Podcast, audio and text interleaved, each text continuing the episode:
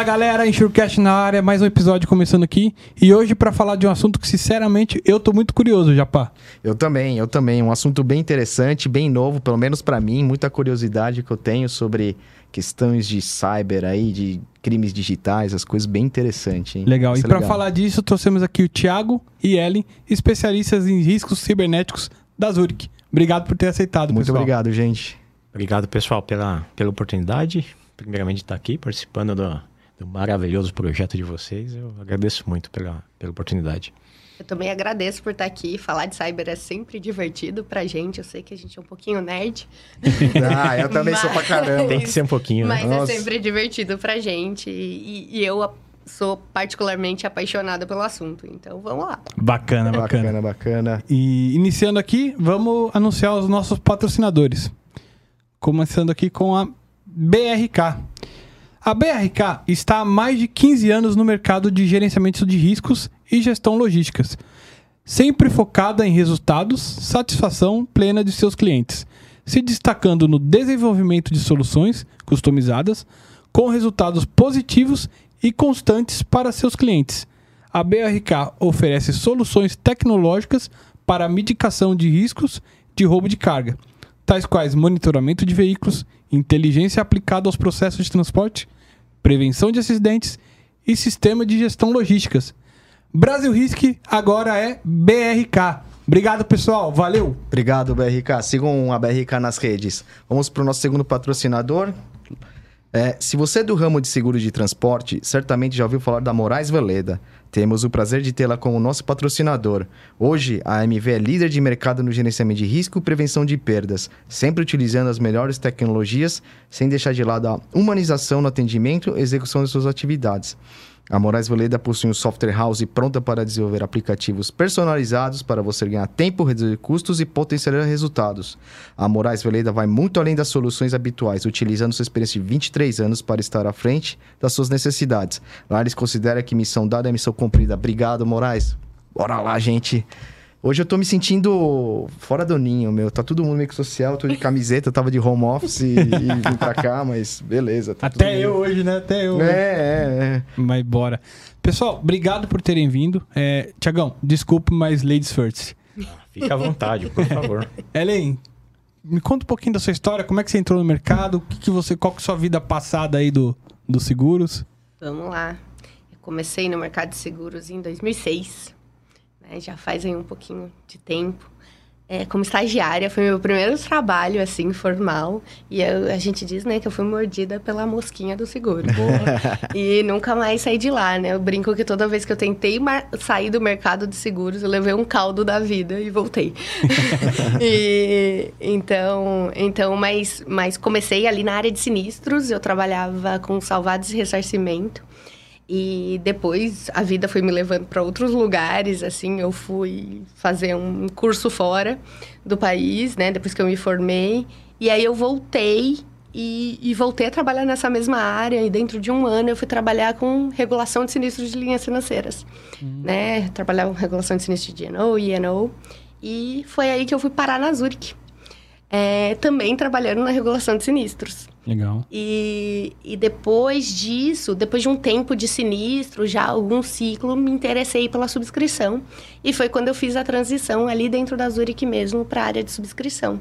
Né? Primeiramente trabalhando ali com outros seguros de linhas financeiras, até que o cyber surgiu na minha vida. Na verdade, o cyber surgiu na minha vida um pouquinho antes.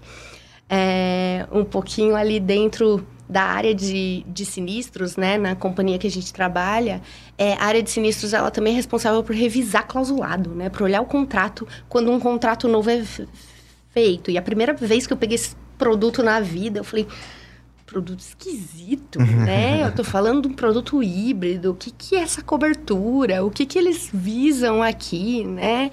E tava ali na área de sinistro. Quando eu mudei para subscrição, esse produto voltou de novo para minha mão. Olha, você não quer o desafio de desenvolver ele? Então fui, fui para a Suíça aprender um pouquinho sobre o produto e, e aí reconstruir clausulado, montar estratégia, convencer esse cara aqui a vir trabalhar com a gente. E, e essa é a minha história aí dentro dos seguros. Mas, paralelo a isso, eu sou formada em administração de empresas e pós-graduada em negócios internacionais. Legal. E agora eu tô me arriscando um pouquinho aí em estudar a segurança da informação, porque porque é isso, né? A gente trabalha com cyber, a gente tem que aprender todo dia. Show de bola, é. E, e- e nessa parte de tecnologia, a minha impressão é que as coisas sempre evoluem rápido, né? Você tem que estar Muito. sempre atualizado, né? E o seguro também. No seguro também. Seguro também. Seguro também. Também. Bom, Tiagão, você gostaria de saber o seu background aí, sua história, como você chegou É, mercado? Engraçado que, assim, olha como as coisas funcionam, né? Minha formação, minha primeira formação é tecnologia, né? TI. Certo dia eu tava na faculdade ainda e um, e um amigo chegou, ó, quem quer trabalhar? E tava na roda Quem de quer amigos. trabalhar Quem quer trabalhar aí? Eu, eu eu, falei, eu, eu preciso trabalhar, né? Sou peso morto lá em casa, preciso ajudar de alguma forma. Aí falou, ó, é o seguinte, tem uma- vou sair e tal, tem uma vaga, vou indicar dois amigos, vocês aparecem lá, vão fazer uma entrevista e vocês veem. E é, era uma vaga para a Fundação SEAD. Fundação SEAD é um órgão do, do Estado que administra várias coisas aqui, entre elas a pensão municipal do, do governo aqui de São Paulo, funcionarismo público, e além de outras ferramentas. Você vê lá no, por exemplo, no SP São Paulo, na- no jornal, né? Pessoal, ah, foi divulgado é, índice de desemprego na, na cidade de São Paulo pela Fundação SEAD.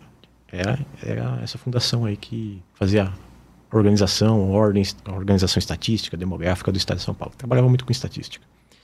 E aí eu fui lá e o gestor da área de projetos, que era para onde eu ia entrar, ele falou: ó, a gente precisa de alguém que faça administração de banco de dados, que faça análise de dados, que faça tal, que faça aquilo, que faça aquilo outro. Eu falei, eu era estudante, né? Eu falei, não, eu topo fazer tudo isso aí. Pode contar comigo que sou especialista. Naquela época não existia os termos de hoje, né? Data mining, data, é, data warehouse, inteligência artificial para análise de dados, cognição, big data, esses negócios não existia. Era, era o que a gente chamava DBA, analista de banco de dados, né? administrador de banco de dados. E aí o cara, legal, você, você manja? Manja. Então, pode vir. Eu cheguei lá, o meu projeto, era o meu projeto, o projeto do estagiário, era fazer uma análise do banco de dados para pegar fraudes na Previdência Municipal do, do- da cidade de São Paulo. E assim, basicamente você tinha que identificar fraudes. Ele falou, ó, os dados vêm dos cartórios e esse aqui é a ferramenta que você tem. Me deram um, uma- um VBA lá para programar e falou, ó, meu, se vira. Que ano que era isso aí, eu, Thiago? 2002, 2003, por aí. Ah, Tava me formando, me formei em 2005, então mais ou menos essa época. E aí, o que aconteceu? Eu falei, ah, legal. Usei os dados que eu vinha dos, dos- dos cartórios, os dados que tinha de, de- de- de pensões públicas, né? E basicamente era entender se tinha alguém recebendo que não deveria receber, né? Se alguém tinha algum morto recebendo, aham. se tinha... E aí, a primeira vez que eu rodei o sistema, cara, que eu ir lá, saiu uma lista de 200 nomes. e aí, meu chefe abriu o Era um olho beta, assim, né? É.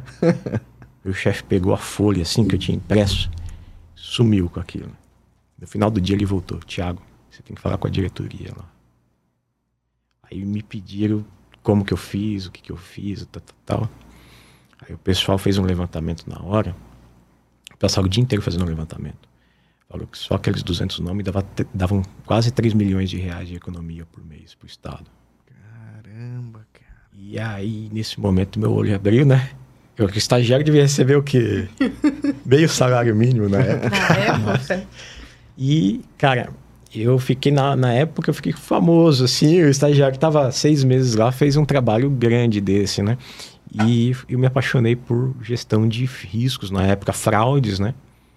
E eu fiquei lá mais quase um ano, até que uma seguradora de, de mercado grande já na época me chamou para trabalhar na área de, de fraudes também.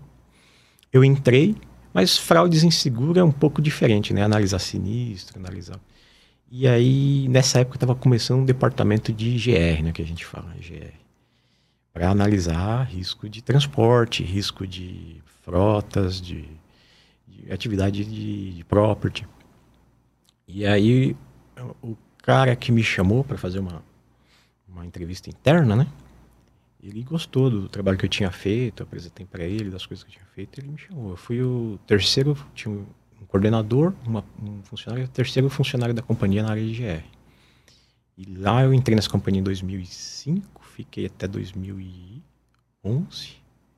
Tentei sair do seguro uma época, naquela É época. mesmo, você ficou fora, né, Fiquei um Thiagão, tempo. do mercado. Na época que eu, que eu virei coordenador lá da, da, da FENSEG, do grupo de GR da FENSEG, eu fiquei um ano, dois anos como coordenador. E saí do mercado, É. tentei um negócio próprio, deu muito certo.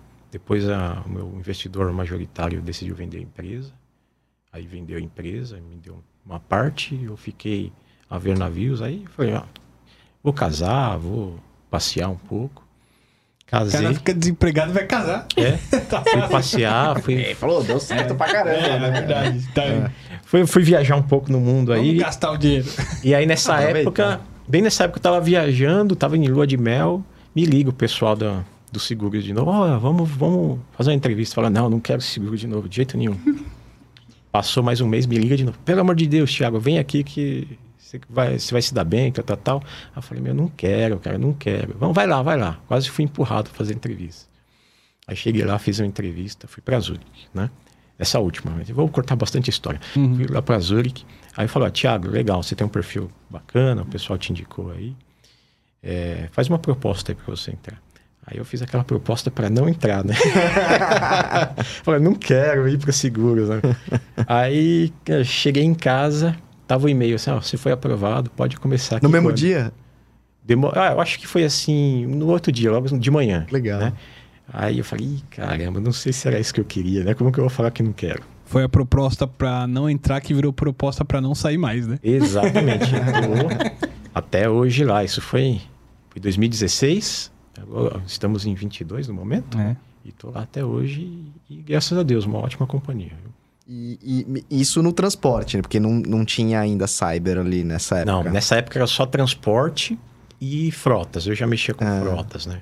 E, essa, e, é, e você foi entrar na área de cyber junto com a Ellen? Co- como que você foi? A Ellen, ela falou que te convidou, mas quando que foi isso? Ah, certo dia eu tava andando lá e meu chefe falou: Ó, Thiago, tem, um, tem uma moça aí que quer conversar com você. Vai lá do outro lado da companhia. Aí a gente tava no andar, no 21 andar, lá na, na BRI.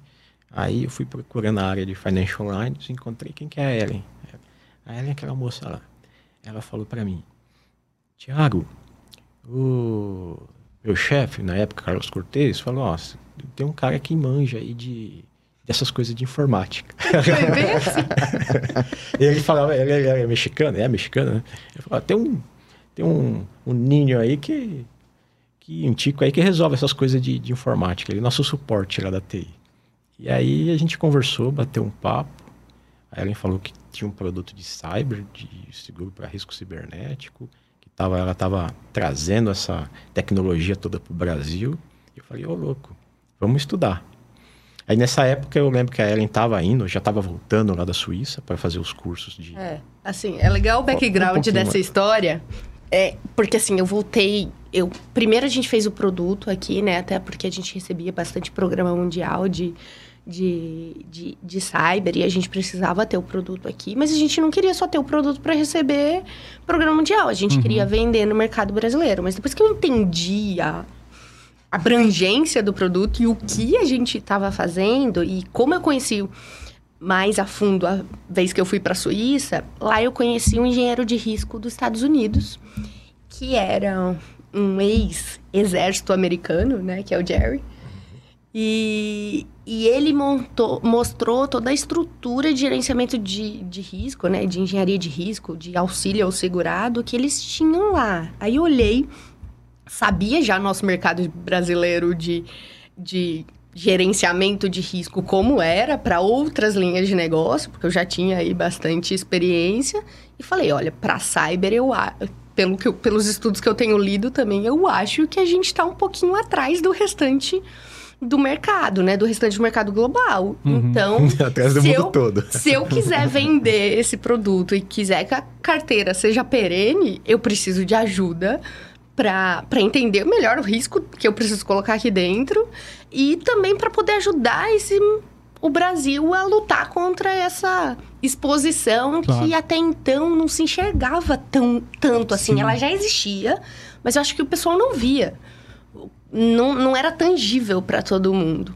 E aí eu voltei da Suíça toda preocupada e empolgada ao mesmo tempo e chamei o Carlos para conversar.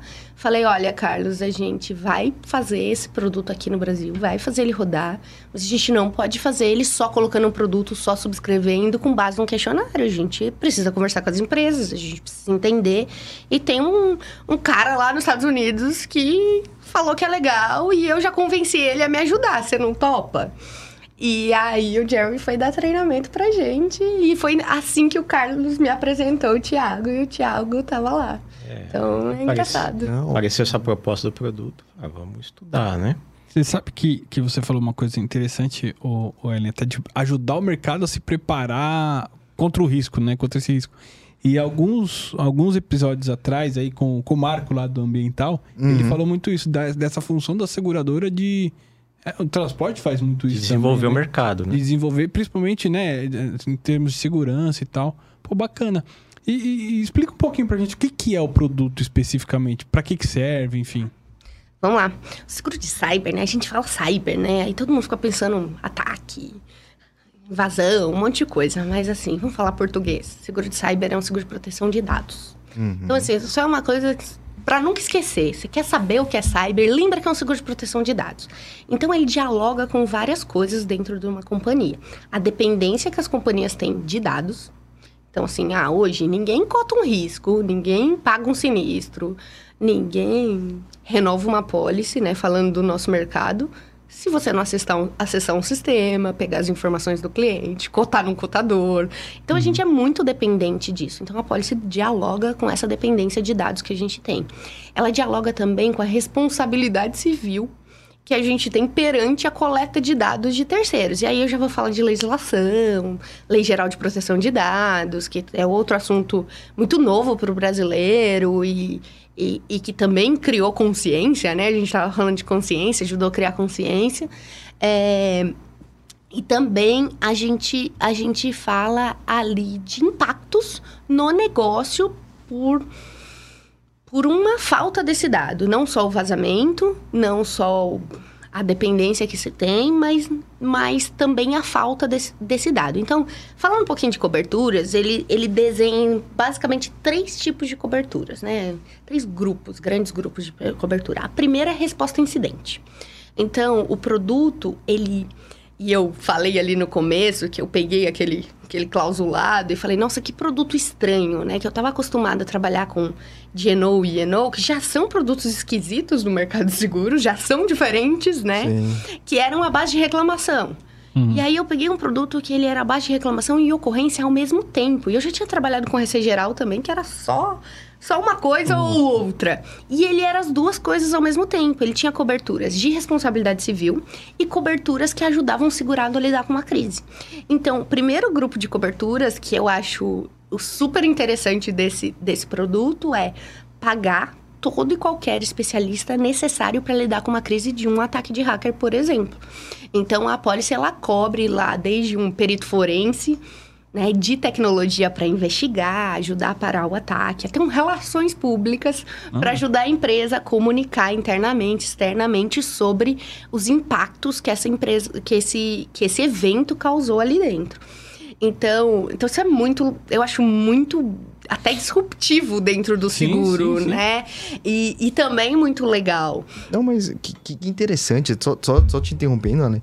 Assim, se, se caso tenha algum problema, um ataque hacker assim, é, a, a, a companhia, ela cobre mandando alguém para resolver esse, esse problema, assim, basicamente é A isso. gente também tem uma assistência que linka nessa cobertura. A cobertura ela paga todos, todo e qualquer especialista. Então, assim, ah, um perito forense, um, um especialista em negociação, né? Que é um assunto, acho que bastante legal da gente, da gente falar Extorsão, também. né? Que tem muito. Você tem uma Ah, tentativa de isso. extorsão, você tem um especialista em ajudar, Verdade. suportar o cliente a saber como que ele vai negociar. Nossa, já é um business isso daí hoje. Sim. então. Caraca. Mas é. é. Mas é. Doideira, né? Então, essa, essa é uma cobertura que eu acho, assim, fantástica. E o produto, um produto só é completo de cyber se ele tem essa assistência também ligada. Porque o cliente pode ser, sei lá, um grande banco que está super pre- preparado e tem tudo isso, todos esses profissionais que são, inclusive, raros, né? Eu acho que a gente vai falar um pouquinho disso também. Uhum. É, Tipo, homologados ali dentro e já sabe ligar, e já sabe o telefone de quem é se eu tiver um problema. Mas e a empresa média e a empresa pequena? Para uma empresa pequena conseguir achar um, um especialista para parar um ataque desse, às vezes ela demora 15 dias. Isso se ela conseguir. Sim. É, então é legal também usar o suporte da seguradora, a assistência que a seguradora já homologou para que você não use o chaveiro 24 horas e Sim. pague mais caro.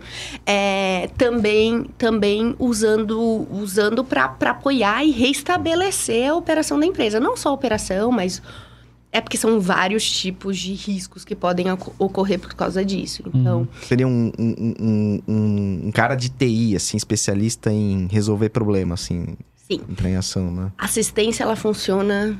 Ela é um... Um é, hacker do bem? eu- ou não? também, cara que manja bastante, também, assim, né? Também. Tem tudo, tem de tudo. É, Exatamente. o principal é Que louco. Você não sabe qual que é o, o incidente, a gente chama de incidente, né? Mas é o ataque que você vai receber. Tem vários tipos de ataque. Crise, a gente Várias- pode é, chamar de crise de também. crise Porque Se também. for um vazamento puro É. e simples.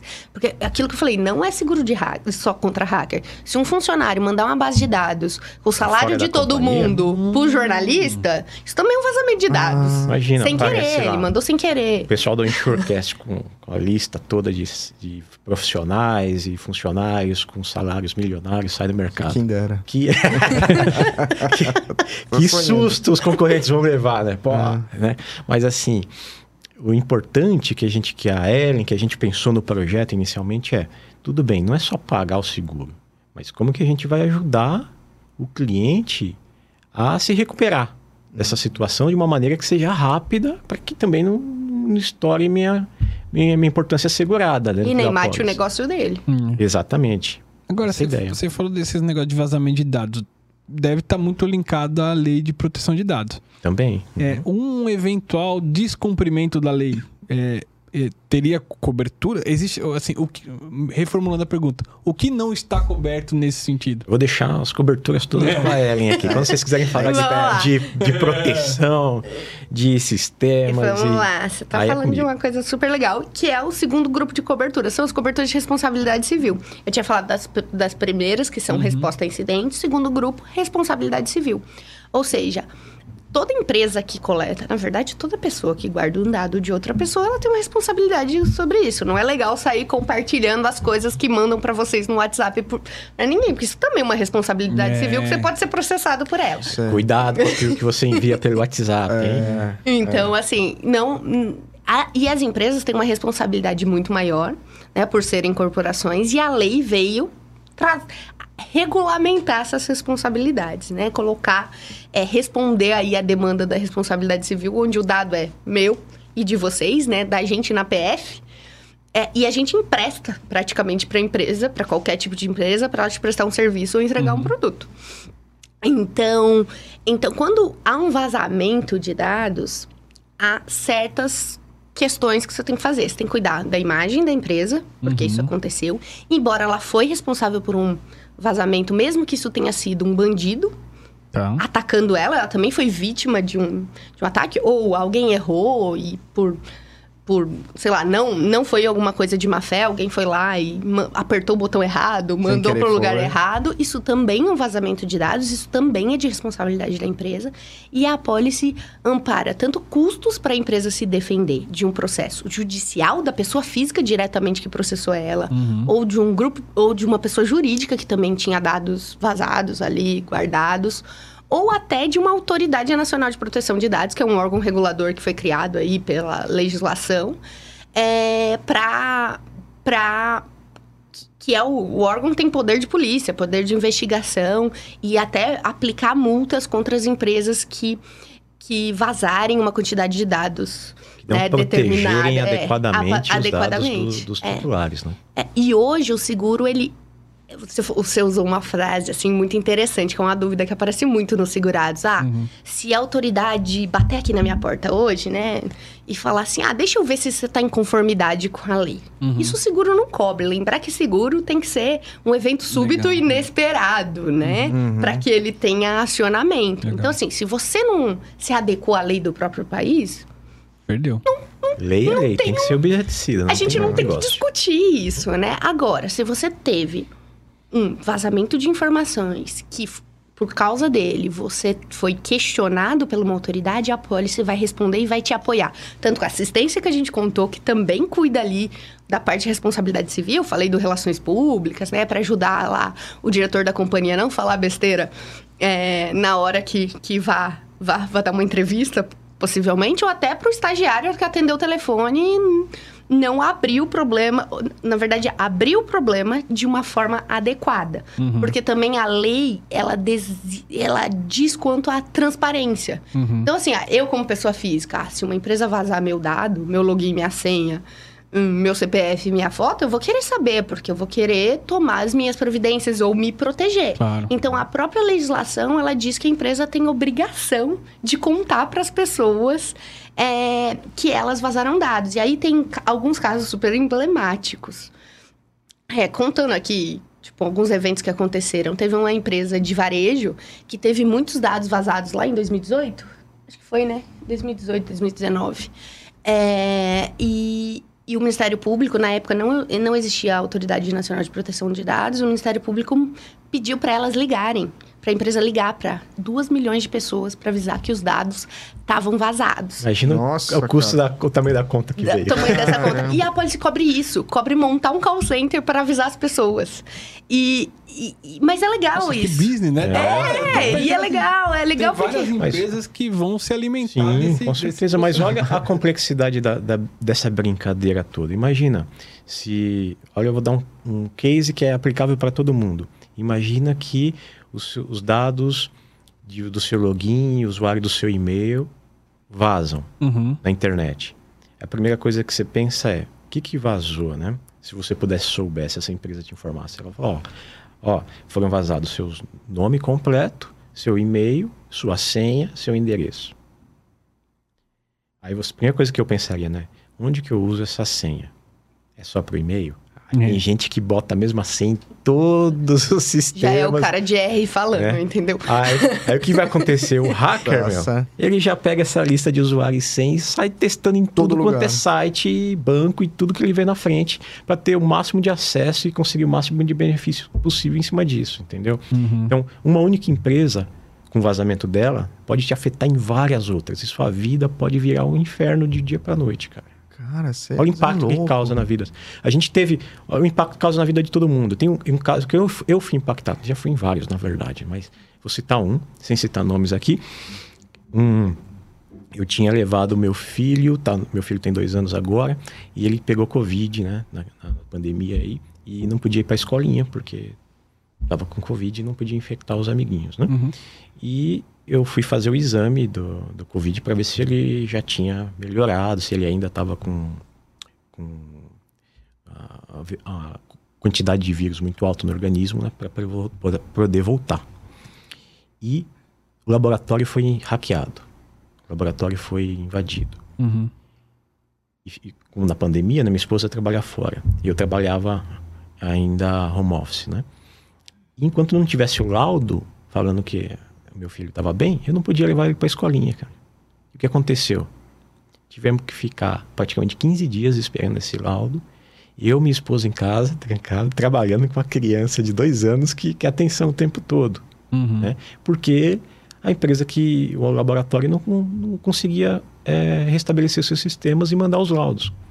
E, e o que que leva, Thiago e Ana, o que que leva a essas pessoas fazerem esses tipos de, de ataque? Assim, simplesmente, vocês têm ideia? É simplesmente, sei lá, Cara, eu tem vou várias querer causas. Várias causas. A principal é, tem duas o principais. financeiro, ganhar... Tem duas principais. Primeiro é ganho financeiro. Talvez nem seja o principal. Eu entendo que na maioria dos casos que a seguradora enfrenta, sim é, porque sempre tem uma extorsão, tem valores envolvidos. Mas os grandes grupos hackers aí, eles querem fama. Uhum. Então, como que você faz sua fama? Através dessas, dessas, desses ataques, né? Você vai lá, faz o seu ataque e deixa a sua assinatura.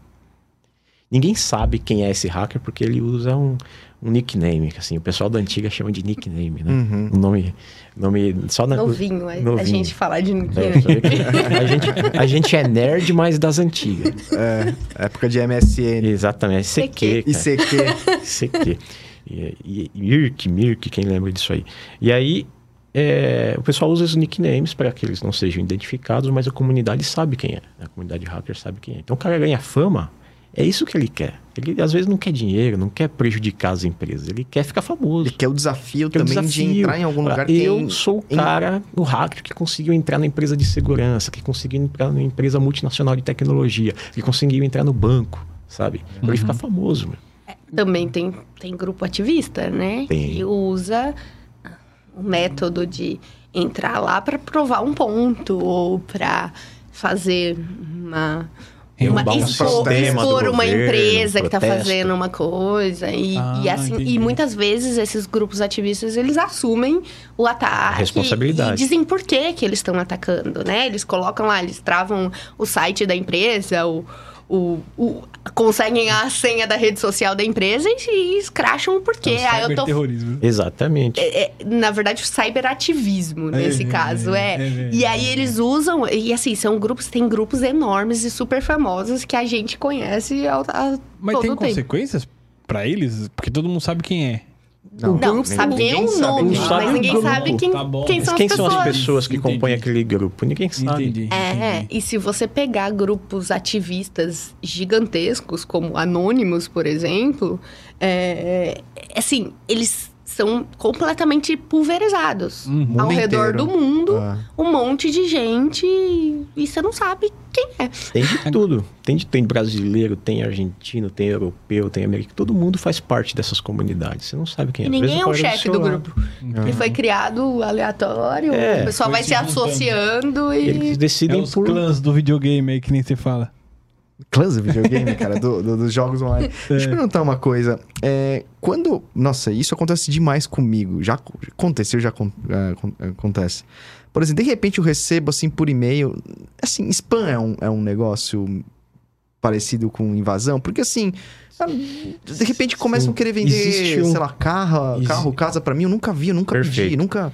Existe a... Tem uma intuição de fazer um ataque? Tem, não. Tem o cara que quer se aproveitar e quer vender uma casa, um carro mesmo, tá?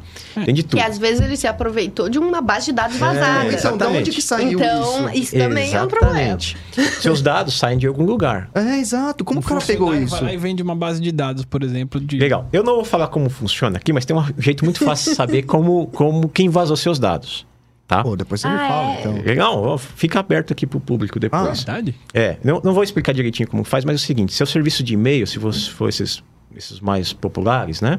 O que começa com a letra G, por exemplo, Hum. você pode colocar, quando você vai fazer um cadastro numa empresa nova, em vez de você colocar o seu endereço de e-mail, você pode colocar é, o endereço de e-mail e mais um código. Depois você procura lá como é que faz.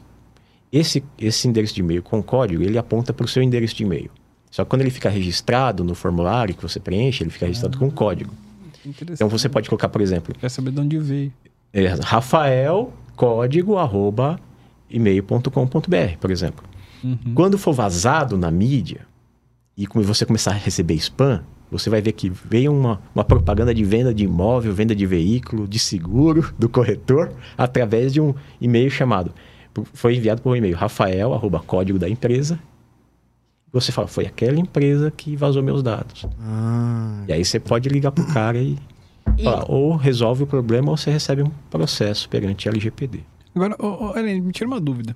A gente falou bastante de cobertura sob o ponto de vista de prestação de serviço, de reparação e tal ali. Nesse exemplo que o Thiago deu, por exemplo, ele ficou 12 dias sem. Ele não, né? O filho ficou 12 dias sem ir pra escola. Eventualmente ele se sente Eu lesado. sem trabalhar. É, se sente lesado e processa lá o laboratório. O processo em si, o valor de uma eventual multa, não sei como que seria a punição ali, também é parte da cobertura ou só os custos de defesa, por exemplo? Vamos lá. Depende, né? No caso exatamente que o Thiago, que você citou do Thiago, não, mas eu vou te dar. Não, não, não é uma cobertura direta, tá? Uhum. É, mas, eu, mas eu vou citar outros casos, por exemplo, o seu.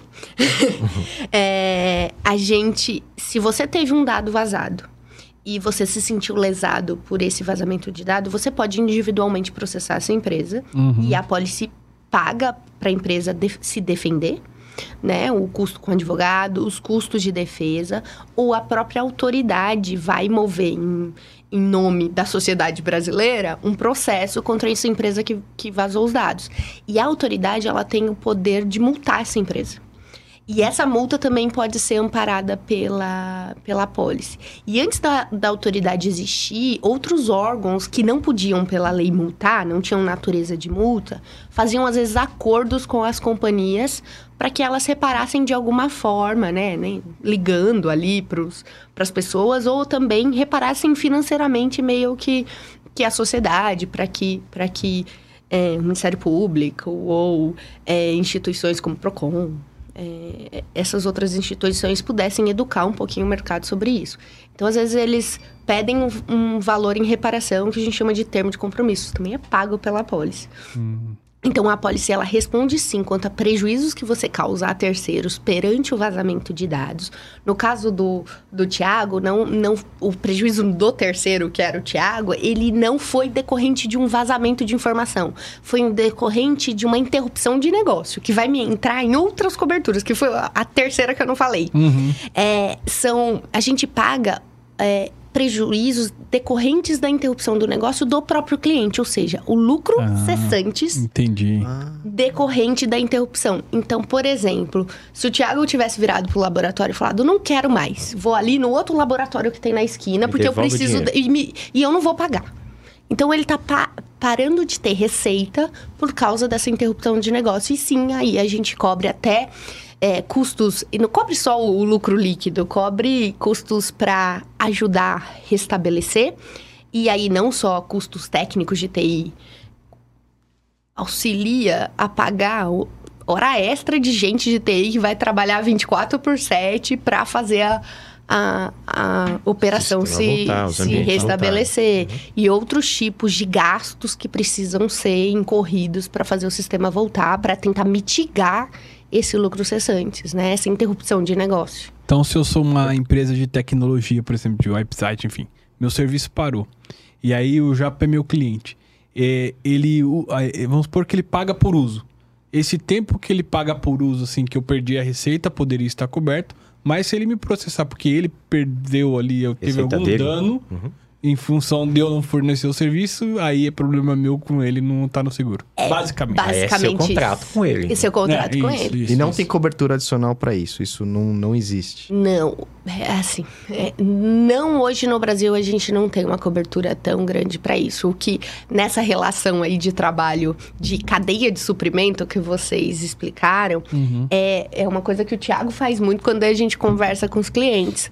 É contar para o cliente, e aí, você avaliou a sua cadeia de suprimento para saber quem é crítico e se ele pode te dar uma interrupção de negócio? Você uhum. também faz isso? Porque às vezes não vai ser um ataque é, na empresa principal, vai ser numa, um ataque numa empresa prestadora de serviço dela, que está ali. Fornecedor crítico. Fornecedor crítico, que vai te dar uma interrupção de negócio. Isso, com certeza, a policy, nesse primeiro momento, não, não é. responderia, mas mas é uma coisa que a gente faz aí na nossa missão de, de criação de conhecimento e de é, né, aquela palavra em inglês que não tem muita tradução, que é awareness, né? Conhecimento, disseminação e conscientização. conscientização de risco, a gente faz muito quando a gente avalia principalmente uma empresa grande e as pequenas também pela, pelas nossas ferramentas. E, e hoje é só existe só produto para jurídico, existe para pessoa física, existe isso? Também? Olha, eu, eu já tenho notícia que no Brasil tem alguns tem algum produto, eu não sei se ele está lançado, se ele, se ele ainda não está para pessoa física. Eu até descobri isso um pouquinho mais hoje de manhã.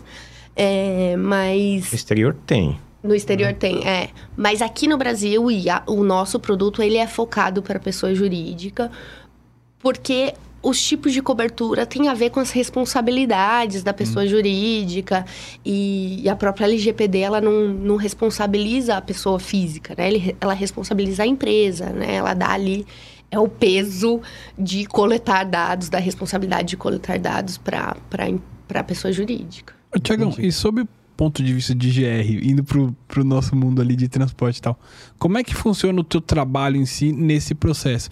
Hoje a gente tá falando mais, assim, de uma análise de risco, de ver se o cara tem sistemas protecionais ali Uhum. interessantes, ou também pode chegar num nível, fazendo um paralelo de transporte, de você colocar regras ali, de que se o cara não cumprir essas regras, ele pode ter uma indenização. Tem também. Tem também. É, você vê que transporte, gestão de risco e segurança cibernética tá tudo junto, né? Hum. Inclusive tem vários casos aí já no mercado que a gente vem acompanhando de transporte Sim, e segurança sim, sim. cibernética. É verdade. O que, que a gente faz, por exemplo, no modelo de negócio que a gente criou, na Zurich especificamente, porque cada seguradora faz do seu, do seu jeito a análise do risco, né? A gente tem três momentos de contatos que são importantes. Para grandes empresas, grandes riscos, que é, é o que eu e a, que a Ellen e eu tratamos no dia a dia. Então, no primeiro momento, não é só mandar um formulário com informações para cotar o seguro, né? Porque empresas muito grandes, muitas coberturas, muitos valores, prejuízo grande também quando você erra. Então, como o produto é um produto novo, a gente tem a preocupação de entender bem a operação do cliente, o risco do cliente, a exposição, para poder fazer uma policy de acordo, a gente também, como seguradora, está se protegendo, pegando esses dados, entendendo as exposições, né?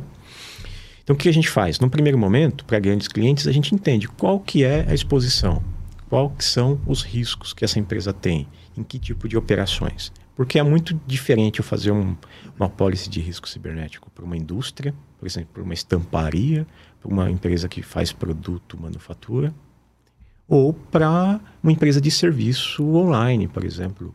Hoje, por exemplo, o maior exemplo talvez seja os varejistas online, que é- vende para o Brasil todo, vende para o mundo todo, e tudo feito pelos seus sistemas, né?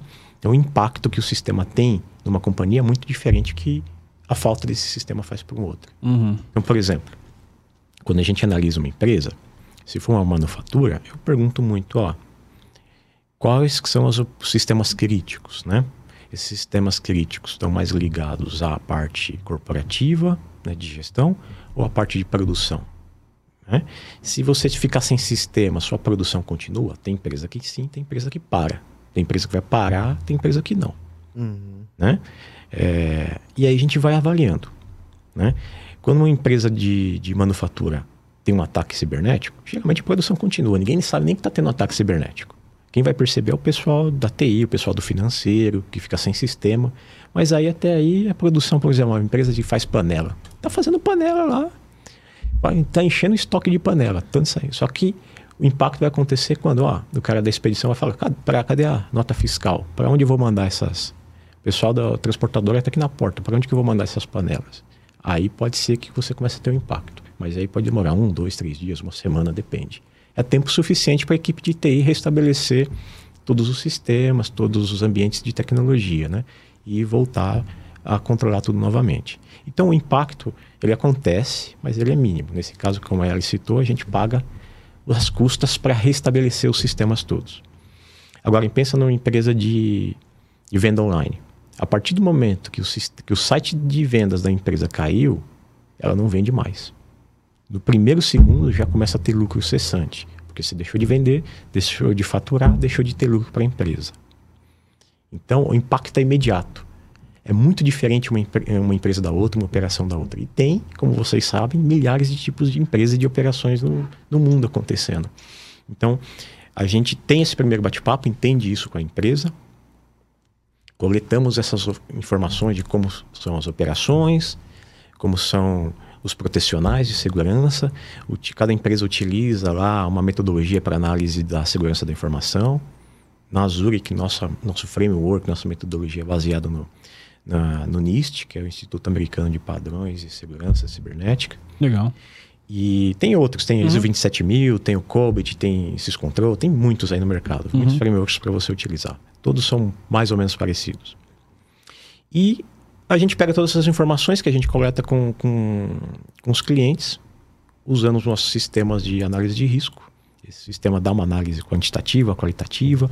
Eu passo isso para a Ellen, gera um relatóriozão bem bonito, passo para a Ellen, a Ellen lê o relatório, pega os números, bota lá no cotador dela, faz os cálculos, gera lá uma, uma proposta de seguro para esse cliente. Né?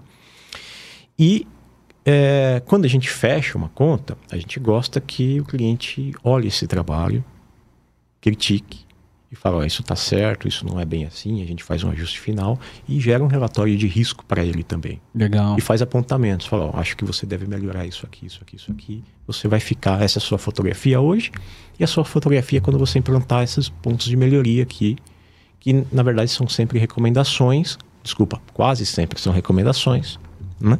Para que você melhore. Mesma coisa com a GR. Você tem lá recomendações para o projeto e você tem as regras que são impositivas. No caso de, de, de, cyber, não tem regras, mas tem assim pontos que são considerados é, condicionantes. condicionantes. É a palavra que a gente usa. É. Né?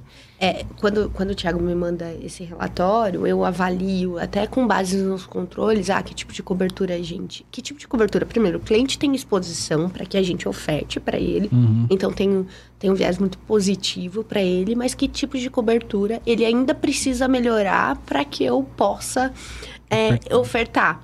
Ou aquelas que, que a gente identifica, como eu disse lá no começo, a gente sabe que a maturidade do, do mercado de, brasileiro lá, em 2017, quando eu estava escrevendo o produto, em 2018, quando a gente formalmente foi lá e começou a vender o produto, já, já era já melhorou bastante, tá? A gente acompanha. De lá pra cá, de melhorou lá pra muito. cá melhorou muito. Mas assim, o, o cliente está disposto a investir, tá lá. É, a gente entendeu o que ele vai fazer. E, e às vezes dá para tomar o risco apesar de um gap ou outro. Então a gente coloca esse gap como condicionante, acorda lá para o cliente, ó, eu aceito seu risco, mas você aceita fazer isso num prazo aqui que é razoável para as duas partes Uhum. e a gente toca o barco. Então a gente toma um pedaço do risco ali meio com, essa, com esse gap e o, o- a segunda parte do risco já vai com, com o controle que a gente esperaria. Então, a gente também fez isso entendendo o mercado brasileiro e, e tentando ajudar o mercado brasileiro a ter, ter tanto essa policy, complementando toda a gestão de risco dele, né? Uhum. Porque é aquela coisa, né? A gente fala seguro transferência de risco, mas o seguro cibernético não substitui o resto. E- Então, ele complementa tudo. Então a gente oferta ali para ele ter a, a cadeia fechada, mas ele precisa continuar se comprometendo a manter É. o risco dele num nível adequado. A perda, o seguro está muito focado com a perda financeira apenas, né? Uhum. Então, assim, imagina essas grandes empresas que sofreram ataques, que todo mundo sabe, né?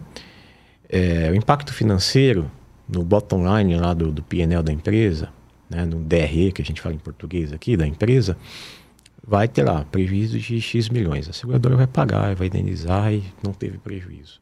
Mas isso não guarda, isso não vai te limpar a sua lembrança. Fala, pô, a minha empresa... Já sofri isso, tô vulnerável. Exatamente. A imagem da empresa é de novo. agredida todo dia, porque você fica lembrando daquilo. Todos os clientes ficam lembrando, o mercado É fica grupo lembrando. de WhatsApp rodando. as grupo de WhatsApp, exatamente. Então a imagem da empresa Vai- vai, vai, pro chão. É, e, e além disso que o Thiago tá falando, a gente acabou de dar um exemplo aqui. Algum risco não é coberto, o seguro não cobre tudo. Perfeito. É, a gente acabou de dar um exemplo aqui. que, Ah, se o Thiago resolvesse processar a empresa porque ele não teve no prazo ali que ele queria, ah, o seguro não ia parar aquilo. Então, a, a empresa precisa entender que a gestão de, de risco dele envolve o seguro, mas não se restringe ao seguro. Uhum. Então, bem. ele tem que se proteger de outras formas também. E até pegando esse gancho, Ellen, aí falando do mercado em geral, assim, corretores e até o próprio segurado, você acha que eles. É, assim, um produto relativamente novo, mas eles sabem o que eles precisam? Eles sabem o que cobertura eles Eles precisam estão contratar? preparados, né? Ele- Eles estão sabendo negociar com vocês, entendeu? Pô, que pergunta bacana. É, É, tudo é que a gente queria falar disso aí. Não, é porque, é porque é- ele é um intermediário. e eu Sim. acho que para vocês ofertarem um produto bom. Mas aí que cliente, tá. O cara tem que passar isso. Muito boa pergunta, Não, porque pergunta. assim, não é só responsabilidade do corretor, Claro.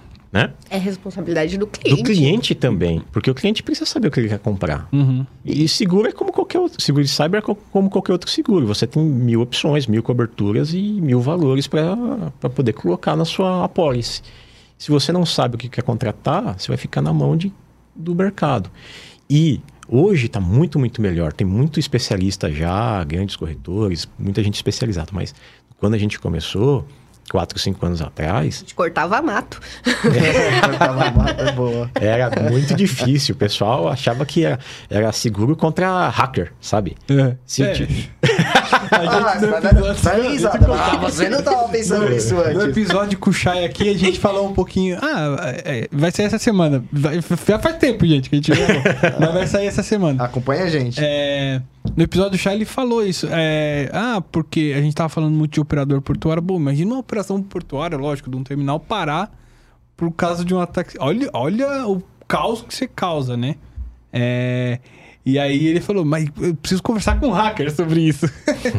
Não, mas esse caso é um caso verídico. Já teve, Já teve. Um, um dos maiores do mundo parou Sim. Ser um lá na prejuízo, né? Europa, esgotou a pólice dos caras. Eram 100 milhões de dólares. Mas assim, não deu pro primeiro dia, cara. Imagina. Essa, essa, essa é uma pergunta que eu queria entender. Como que. Primeiro, assim, são duas. Quem, com quem que vocês ou o corretor conversa para conseguir as informações dentro da empresa? E, e segundo, como que se chega nos limites assim estabelecidos em valores? Vamos lá, a gente vai dividir essa, tá? Porque Vai você vai falar da parte de Bia, dessas coisas legais aí. Coisa... Só os dessas coisas legais. Mas vamos lá, o que, que, que acontece, né? O que, que eu sempre falo? Primeiro, o cliente precisa conhecer o próprio risco. E ele precisa usar uma metodologia, um framework para conhecer o próprio risco. O gestor de risco da empresa tem um papel de fomentar ali dentro da empresa o, esse conhecimento. Se ele não tiver que tomar esse conhecimento dentro das funções dele, tem que garantir que outra, outra área também tome. Então, assim, hoje a gente dialoga muito com a área de segurança da informação, o responsável por segurança da informação. E no Brasil ainda tem vários níveis hierárquicos que, essa, que esse responsável pode, pode ser. Ele pode ser lá um coordenador dentro do TI, dependendo do tamanho da empresa, um gerente, ou até alguém que senta no board e discute direto é, estratégias e direcionamentos de uma companhia. Quando ele é esse cara mais estratégico, ele tem que conhecer todos os riscos de segurança da informação dentro da mão dele e, e que não são só riscos ligados à tecnologia. Às vezes é o risco de um funcionário Tipo, o estagiário realmente deveria ter acesso à folha de pagamento da empresa, por exemplo, né? Fazer esses questionamentos e criar é, políticas, processos, né? E pedir ali para as partes de infraestrutura trazerem tecnologia para ajudar além das políticas, processos e treinar pessoas. Então, é o universo. Esse é um, uma das pessoas que vai, vai dialogar pra gente, né? Quem, quem é que vai contar pra gente o que eles estão fazendo de bom ali dentro da companhia pra conversar com o Thiago? Esse cara que, que o Thiago geralmente dialoga. Não é só a pessoa que coloca, coloca seguros dentro de uma companhia. Então, respondendo primeiro a última pergunta, quem é que o corretor procura dentro de uma, de uma corporação para falar sobre seguro de cyber, né? Para ser um consultor sobre o risco de, de, de seguro cibernético ali dentro da companhia. Ele pode falar com a pessoa de segurança da informação, com o gestor de risco e às vezes até com uma um braço jurídico, que é o braço que se liga na LGPD. Porque a LGPD é muito nova para o Brasil, isso é uma jabuticaba que a gente criou aqui, né? O próprio DPO, né, que é uma sigla em inglês, mas que todo mundo acaba usando aqui no Brasil, encarregado de proteção de dados, que é o nome correto em português, ele é quem é o responsável dentro da companhia de dialogar com a autoridade que, que investiga a LGPD, né? Que, que atua ali na LGPD. Então, esse cara também pode ser ali um replicador da necessidade desse seguro dentro da companhia. Ele não vai, em hipótese alguma, conseguir responder todas É. as nossas perguntas, mas... Ide- idealmente, né, a gente procura as pessoas que têm informação específica sobre o risco. Quem que são elas, né? Eu, sempre quando eu vou marcar essa reunião de análise de risco com as empresas, eu falo, bota na mesa, por favor, segurança, responsável de segurança da informação, o encarregado de dados da companhia, DPO, bota pessoal de gestão de riscos, bota o pessoal de infraestrutura de TI. Se tiver alguém de jurídico que queira participar, de financeiro também, bota Bem-vindo. também. Então, assim, são várias pessoas chaves, porque infelizmente é algum, um seguro novo ainda, então eu tenho que coletar informações com todo mundo. Mas se tivesse, por exemplo, um gestor de risco corporativo capacitado em análise de risco cibernético, esse cara já era o suficiente, né? Mas aqui no Brasil, às vezes, é, É, descentralizado é também a tomada de É decisão e às vezes precisa de muita gente na mesa para dar informação. Ô, Tiago, você estava até falando, eu te, eu te interrompi lá, fiz o parênteses do Japa aqui do hacker. Você falou, o seguro não é o seguro de hacker, e eu te interrompi. Não é um seguro só para hacker, né? Que a gente tava falando se o, se o cara tá preparado para entender o que, que ele precisa contratar. Isso. Então, assim, na verdade, a empresa, quando ela, quando ela descobre ou ela tem a noção de que realmente existe esse risco dentro da empresa, é como qualquer outro risco que a empresa tem, né? Seja de property, seja de transporte, por exemplo. Né? Tem um risco cibernético, que hoje está na mídia, né? Risco cibernético. Como que a empresa sabe o que, que ela precisa contratar de, de coberturas, de valores, de etc. É um ramo novo. Tem várias metodologias para você fazer isso, tanto para a privacidade, de acordo com a LGPD, como também para a segurança. Né? E tem profissionais que entendem muito disso no mercado hoje que são os, os, especialistas em segurança da informação. Esse pessoal sabe fazer tudo esse trabalho. Talvez falta um pouquinho de, de gestão de risco quanto a valores, porque eles não lideram, não lidam tanto com isso no dia a dia, mas eles sabem como fazer isso. Então, basicamente, a empresa precisa saber qual é a metodologia mais simples, né? É a empresa saber quais são, qual, quais são os sistemas que, são, que ela tem dependente, qual é a dependência dela de sistema da informação para as operações. Ela enumera quais são os sistemas principais, aqueles que são necessários para a empresa funcionar. Vai falar com cada gestor de cada área e vai falar. Pergunta, pergunta simples do tipo: quanto tempo eu posso ficar sem esse sistema rodando até que comece a me causar interrupção de negócio, parada da, da operação e comece a gerar custos e prejuízos para a empresa. O dono do sistema vai saber responder. Se é o cara do, do, da expedição, por exemplo, ele fala, ó, todo, minha expedição é todo dia de manhã. Então, de noite eu já organizo a carga aqui. Se eu não tiver é, as notas para sair na expedição de noite, o que vai acontecer? De manhã, a transportadora vai chegar aqui e não tem carga. Uhum. Já começa o prejuízo da empresa, porque eu não entrego, se eu não entrego, eu não recebo, e aí vai. Então ele fala, ó, aqui então eu tenho um período de é, corte de um diário, né? Eu tenho que estar tá funcionando em 24 horas tem que estar tá funcionando, digamos. Então a gente já identificou um ponto aqui muito importante para análise de risco. Cada sistema da companhia vai ser feito o mesmo trabalho, cada departamento, não importa qual. E, e os gestores da companhia vão elencar quais são os sistemas críticos para a quantidade de negócio. Cada sistema tem seu prazo, seu tempo de, de interrupção que pode ser maior ou menor. E começa a, começa-se a partir desse momento. E aí fala, se esse sistema A parar, quanto me gera de prejuízo se ultrapassar as 24 horas? Ah, depois da 24 quarta hora, eu começo a ter 100 mil reais de prejuízo a cada hora que se passa. Opa, então já temos valores agora também, né? E aí você começa a fazer essas multiplicações e descobre quais são os sistemas principais e quais são os sistemas que você tem que proteger dentro da companhia, né? Isso é uma coisa simples, muito simples. Esse, essa metodologia toda se chama-se BIA, né? Que é Business Impact Analysis. Para quem trabalha no mundo de segurança, informação e TI, conhece um pouquinho disso aí.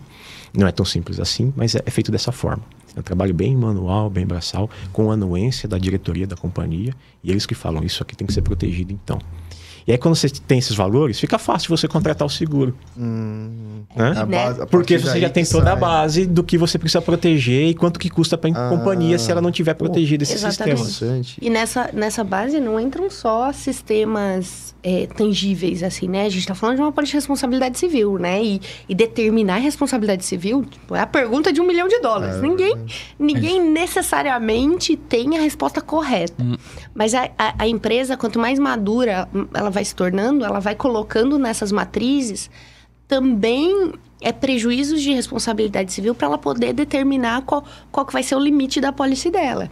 Então, então ela vai olhando ali, ah, qual que, se, se vazar meus dados, é, quanto será de indenizações que eu vou ter que pagar para uma autoridade, né? Quanto que eu vou pagar de multa? Ah, quanto que eu vou gastar com advogado?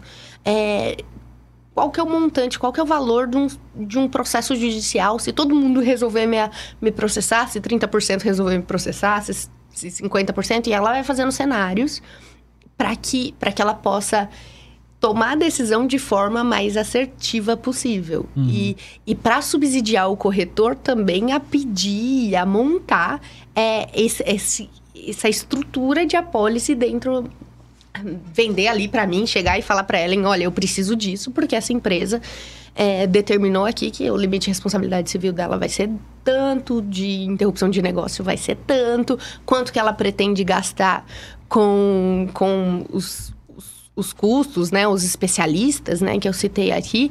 Então, isso tudo é um estudo que a própria companhia vai fazendo e quanto mais madura ela é, mais na ponta da língua ela tem isso quando a gente pergunta. Exatamente. E esse, esses profissionais de segurança hoje tá em falta no mercado.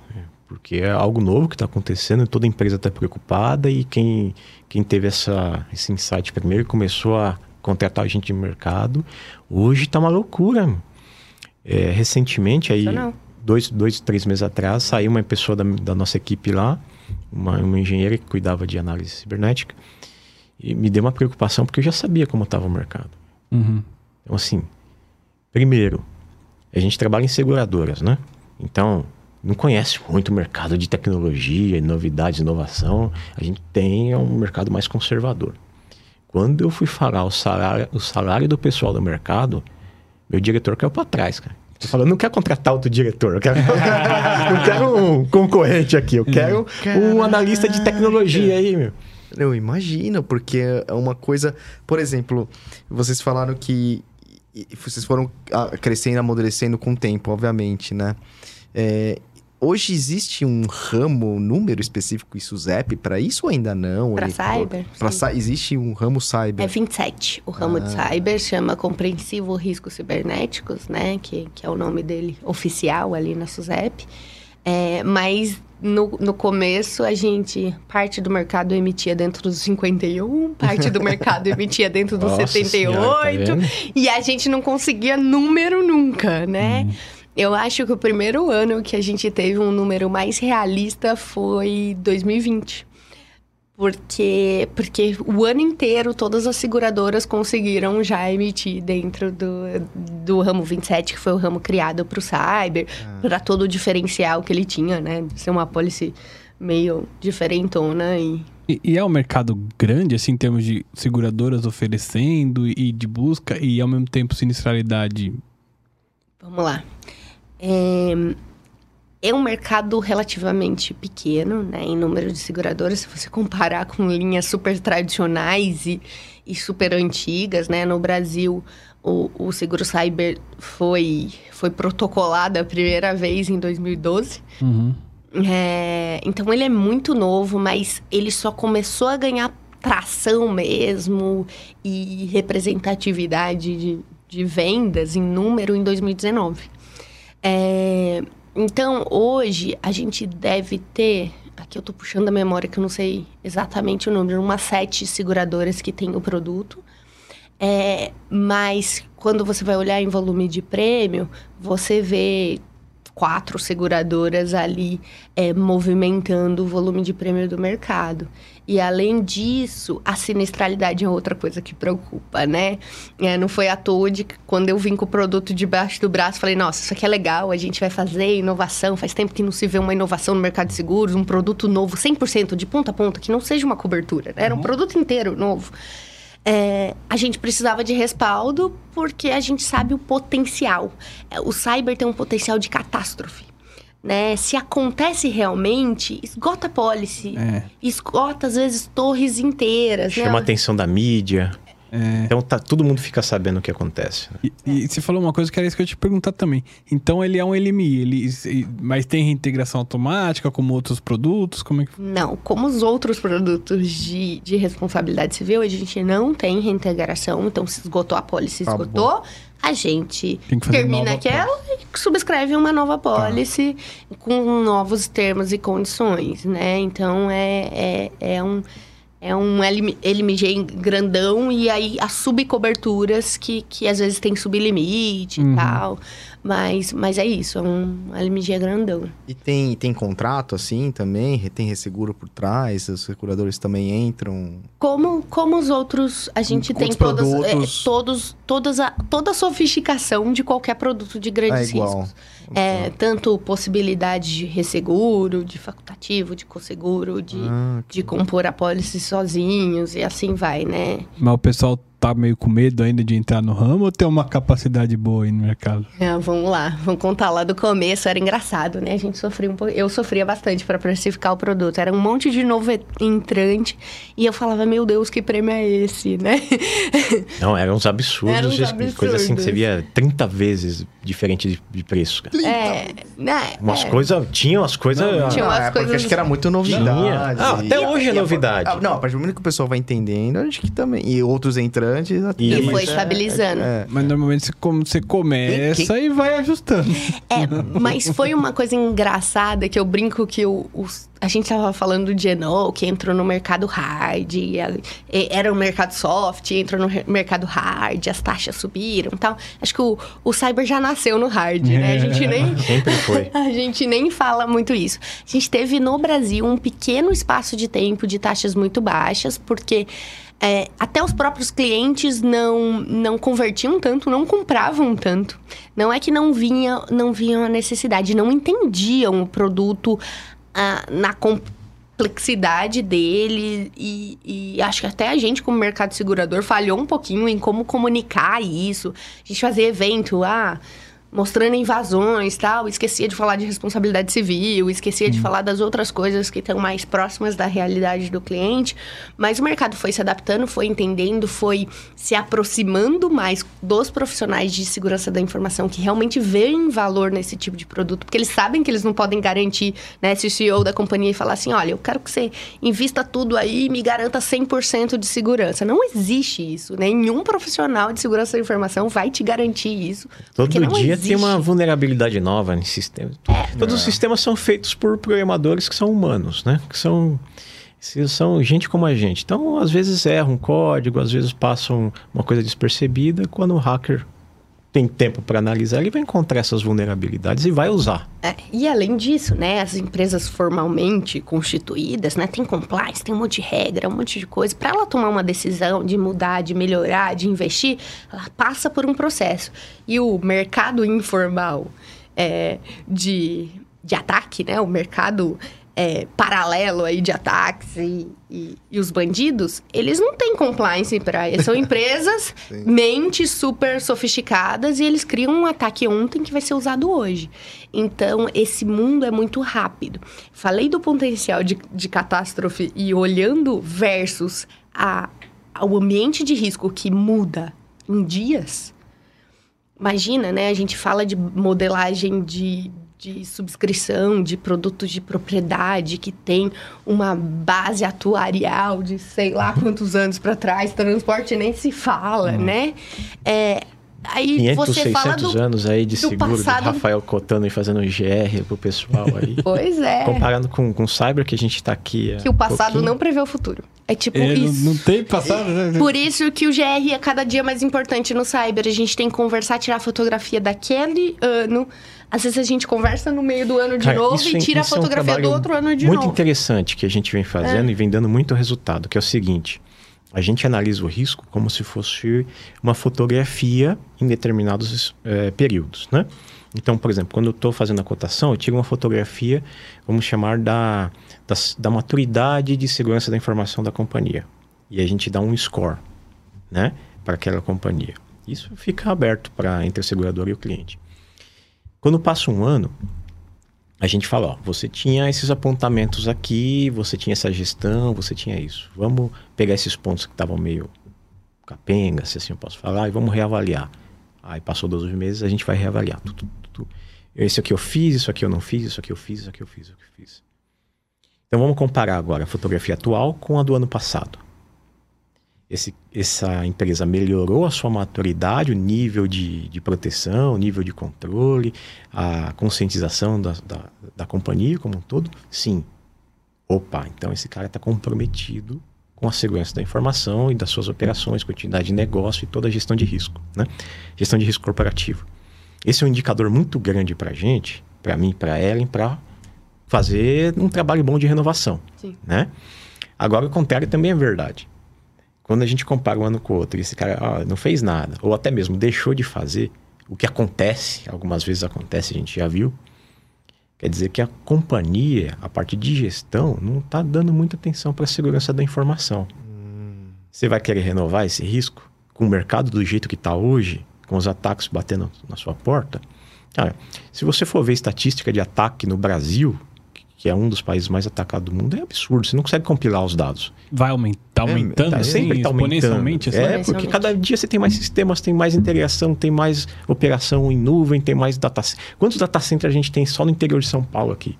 É, meu, se você olha processamento de dados na, na, no mundo, você tem lá é, Europa, Uhum. você tem Ásia, você tem Estados Unidos, que é o foco mundial lá, você vai ver uma luz, é, um os- estrobos- estroboscópio lá em cima da Microsoft e do Google, né, e da Amazon. E na América toda você vai ver Estados Unidos, você vai ver São Paulo, basicamente, cara. Sim. Então, assim, Tem um mapa de calor na Um mapa de internet. calor da- da internet, Olharem né? aí, tem um mapa de ataque de calor. É. É, bem legal. E assim, tem algumas empresas de, de segurança, né? Que elas fornecem estatística em tempo real. Você pode entrar no site delas aí que você vai ver como se fosse... é, meu chefe falava assim, parece Star Wars, porque você vê os ataques saindo de um país para outro, assim, ó. Verdade. Em tempo real, é. É. E eles legal, colocam interessante. estatística. Porque os caras devem ficar, tipo assim, no interior da Tailândia. É, fazendo Por que não ataque. tem isso pra transporte? Então, cara, devia ter, né? E aí você vê em tempo real, você vê assim, tipo, é, pro Brasil chegando em tempo real os ataques, assim, sendo identificados, diversos tipos de ataque, e você vai ficar vendo uma hora, você vai ver assim, milhares de ataques por hora, cara.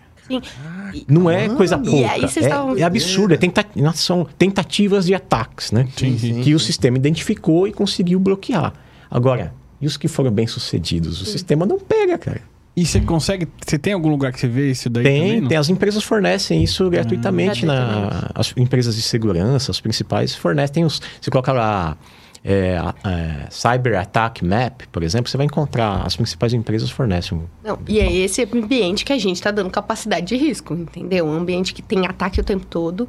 Tanto é que o Thiago estava mostrando as fotografias, né? Em 2019, 2020, 2021, a gente já vê a nossa regra, régua e regra de subscrição e de análise de risco já mudou várias vezes. Ah, agora o risco está mais tendendo para ataques de tentativa de extorsão. Então a gente tem controles para avaliar de tentativa de extorsão. E aí a gente entra ali e, por, e, e- e nessa mesma tocada, prêmio vai subindo, capacidade às vezes restrita e exigência do cliente. Então, o cliente que quer hoje ter um programa de seguros dentro, dentro da, da sua gestão de risco, ele tem que tanto é, vender para gente a sua segurabilidade, né? Que é um, Acho que é o assunto do momento hoje em seguros. Eu acho muito legal isso. É conseguir convencer a gente a tomar o risco dele é, e, e- e traçar uma, uma parceria de longo prazo com o mercado segurador e que o mercado segurador conheça a maturidade que ele tem e, e que eles conheçam o produto que a gente tem. E até se fizeram uma pergunta lá atrás, que eu acho que eu deixei ela meio sem resposta, é como é que o corretor vai tomar pé, né? Um corretor médio, um corretor pequeno, vai tomar pé de toda essa informação.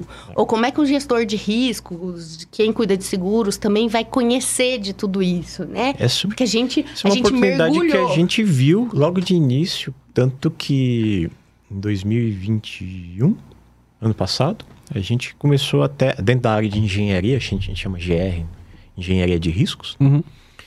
É a oportunidade de vender isso para o mercado, como um serviço também. Então, se a empresa não tem um gestor de risco, ou se o corretor dela não consegue dar esse suporte de como analisar o risco cibernético, né, para contratação, a seguradora pode te ajudar também. Então, a área de gestão de risco, de GR, tem serviços específicos para dar essa orientação hoje. Né? Legal. Deixa eu, deixa eu perguntar uma coisa é, também, em muito... Vocês acham que na visão de vocês, assim, com, com a vinda do 5G, vai aumentar? Ou não? Isso não impacta necessariamente com... Eu- Oh, Assim, tecnicamente, influencia em algumas coisas, tá? É, aplicações, principalmente IoT, o risco aumenta bastante, porque o protocolo de comunicação, vários protocolos que trabalham em cima do 5G, ele é feito para melhorar a comunicação de, de dispositivos inteligentes e O, eh, carros autônomos, Carros frotas autônomos. autônomas que... Muita, tudo hoje é ligado na internet, cara. Incrível. É. Você, já teve a curiosidade de ir na, na sua casa mesmo, entrar no seu roteador de internet e clicar na, na lista de controle do, do HDCP, que ele mostra lá na- o- a listagem de tudo que está conectado. Conectado. Sim, sim. Última vez que eu fiz isso, tipo, eu tava tentando comprar um equipamento novo, alguma coisa, e não tava conseguindo conectar, eu fui lá mexer. Quando eu vi uma lista, tinha mais de 30 equipamentos. cara.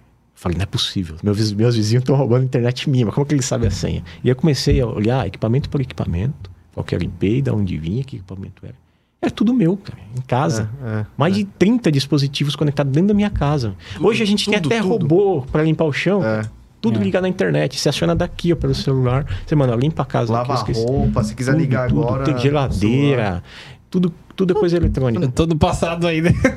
E isso é um caso muito interessante porque todos esses equipamentos que estão ligados à internet são possíveis canais de ataque. É, então. Eu já vi até que hoje em dia tem uns. uns o pessoal tá usando tipo um software no celular que usa a internet, os Wi-Fi sem, sem precisar da senha. Mesmo as, as que estão.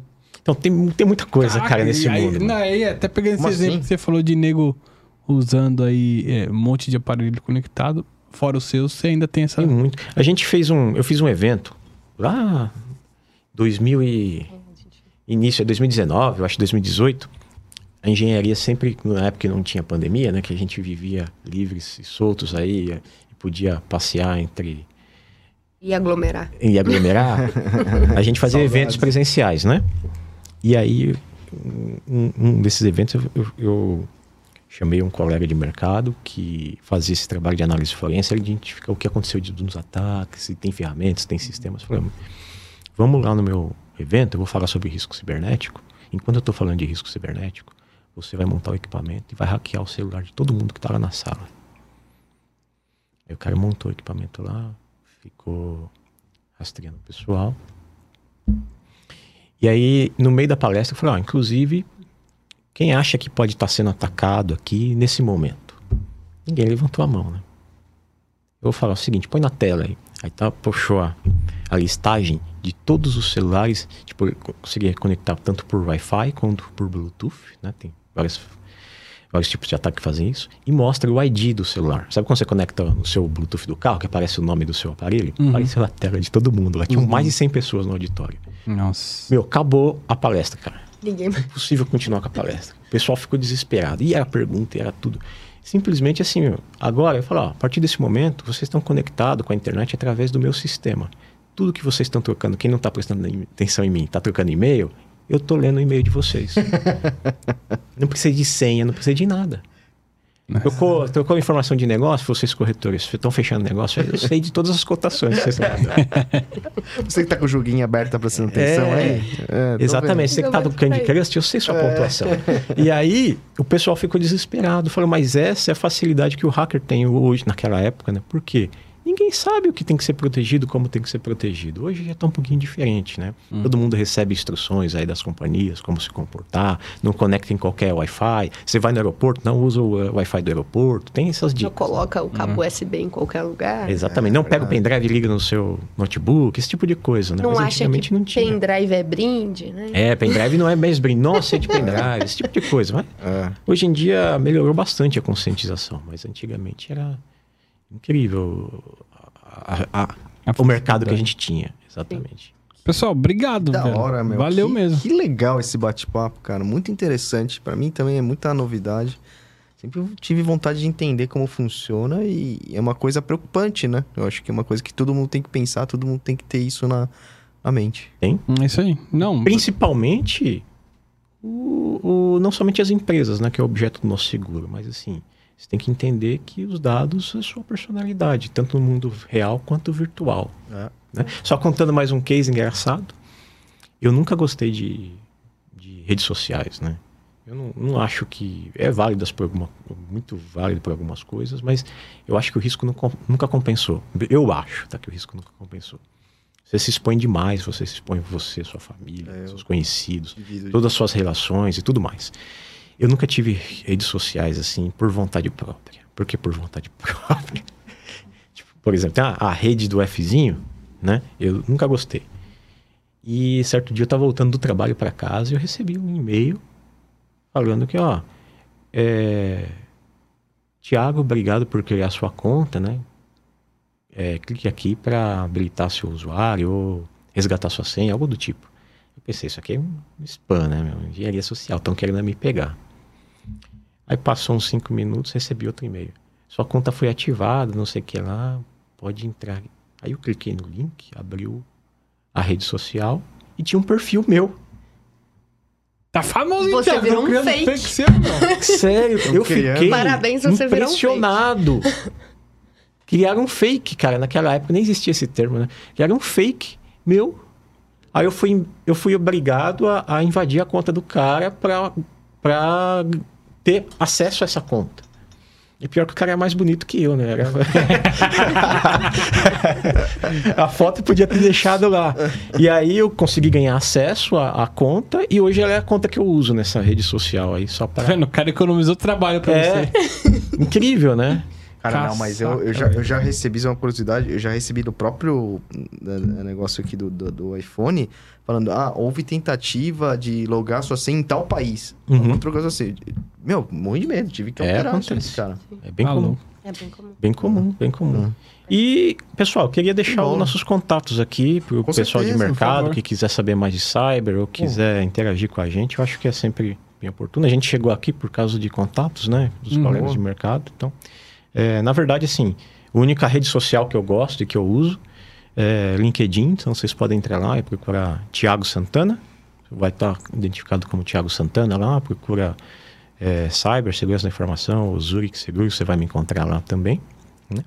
E para quem tem interesse em conhecer mais sobre o produto de cyber e os trabalhos de mitigação de risco, de engenharia de risco cibernético, entra lá na página da Zurich, vai em produtos de cyber e vai em serviços de engenharia de risco, que você vai encontrar como a gente trabalha lá e como a gente pode te ajudar. Eu acho que é muito bacana porque, é, como a Ellen falou, a gente está ajudando o mercado a se desenvolver.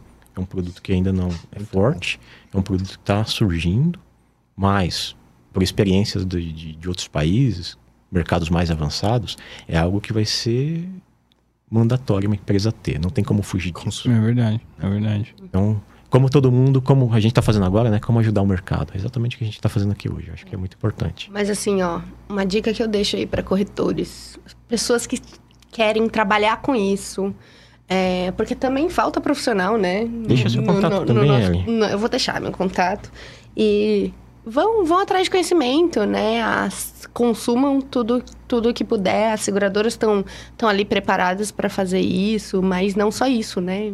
Ferramentas como essa aqui, bate- bate-papos como esse são muito interessantes para você despertar aquela vontade de ir atrás, de saber mais sobre, sobre esse seguro. Mas vou deixar meu contato, meu, meu LinkedIn também. É, é Ellen Fernandes, né? Ellen com H e dois L's, né? Para vocês me Só acharem mais fácil. É, para vocês ah, ah, me acharem mais fácil, também digita aí meu, meu sobrenome do e-mail, porque esse não vai ter duas. É de húngaro, tudo junto em CH. Então, Ellen de Húngaro Fernandes, vocês me acham no LinkedIn, se quiserem perguntar alguma coisa, mandem, mandem uma mensagem por lá. Tá? E também é, entrem lá no site da Zurich para conhecer um pouquinho mais desse produto. A gente também faz várias palestras, vários, vários eventos de mercados, publicações que são gratuitas, que estão lá para ajudar o pessoal a tomar mais consciência sobre esse, sobre esse risco que não é só das empresas, é das pessoas físicas também, porque a gente que está ali dentro da empresa mandando e-mail, é, clicando em phishing, É, tu Apertando alguma coisa. Tem, então, tem, tem é, muito uma Em case qualquer lugar. que a gente não tem muito tempo, né? mas é uma responsabilidade cansativo, de todo mundo. A gente poderia marcar uma outra oportunidade aí para falar certeza. de coisas divertidas do mundo cibernético. Com certeza. Ah. Meu Gente, Deus, dá cada coisa que a gente encontra, A, a casa tá aberta cada case que a gente encontra no, no mundo cibernético é incrível. Boa. Não Tá, somente mano. de sinistro, cara, coisas que a gente aprende também. Sim. Um bem rápido, um, um cliente que não tem dados, né? Um dos nossos primeiros clientes da Ah, é companhia muito não tem dados. Ele não tinha dado para proteger dentro da companhia.